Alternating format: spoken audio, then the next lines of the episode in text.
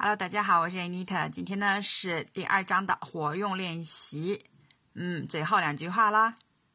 第一句，It seems like it's going to get hot today.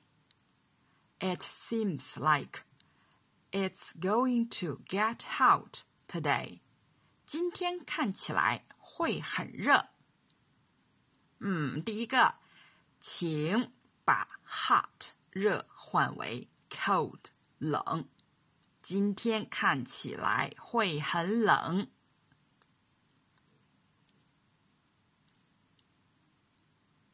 It seems like it's going to get cold today.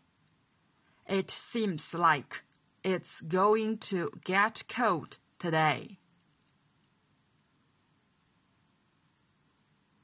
第二个练习， 把刚才那句话改为疑问句。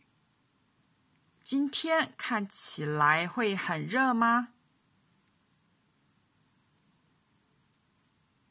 Does it seem like it's going to get hot today? Does it seem like it's going to get hot today?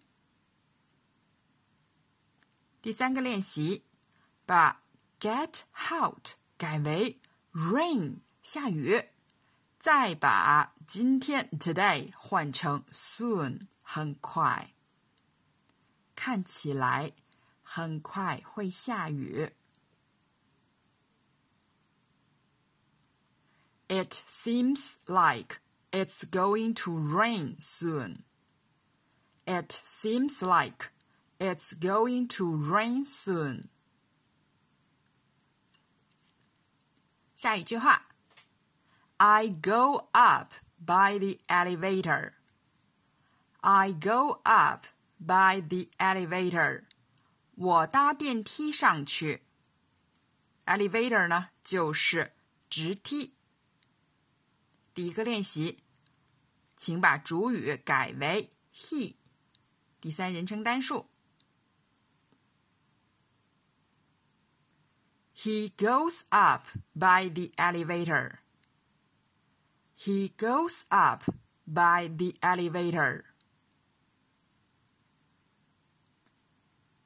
接下来，把我搭电梯上去改为否定句。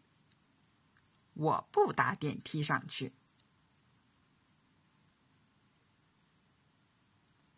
I don't go up by the elevator. I don't go up by the elevator. 第三个练习，把前面第一句第三人称单数 he 为主语的句子前面加上 I saw，我看见。这里大家要注意喽。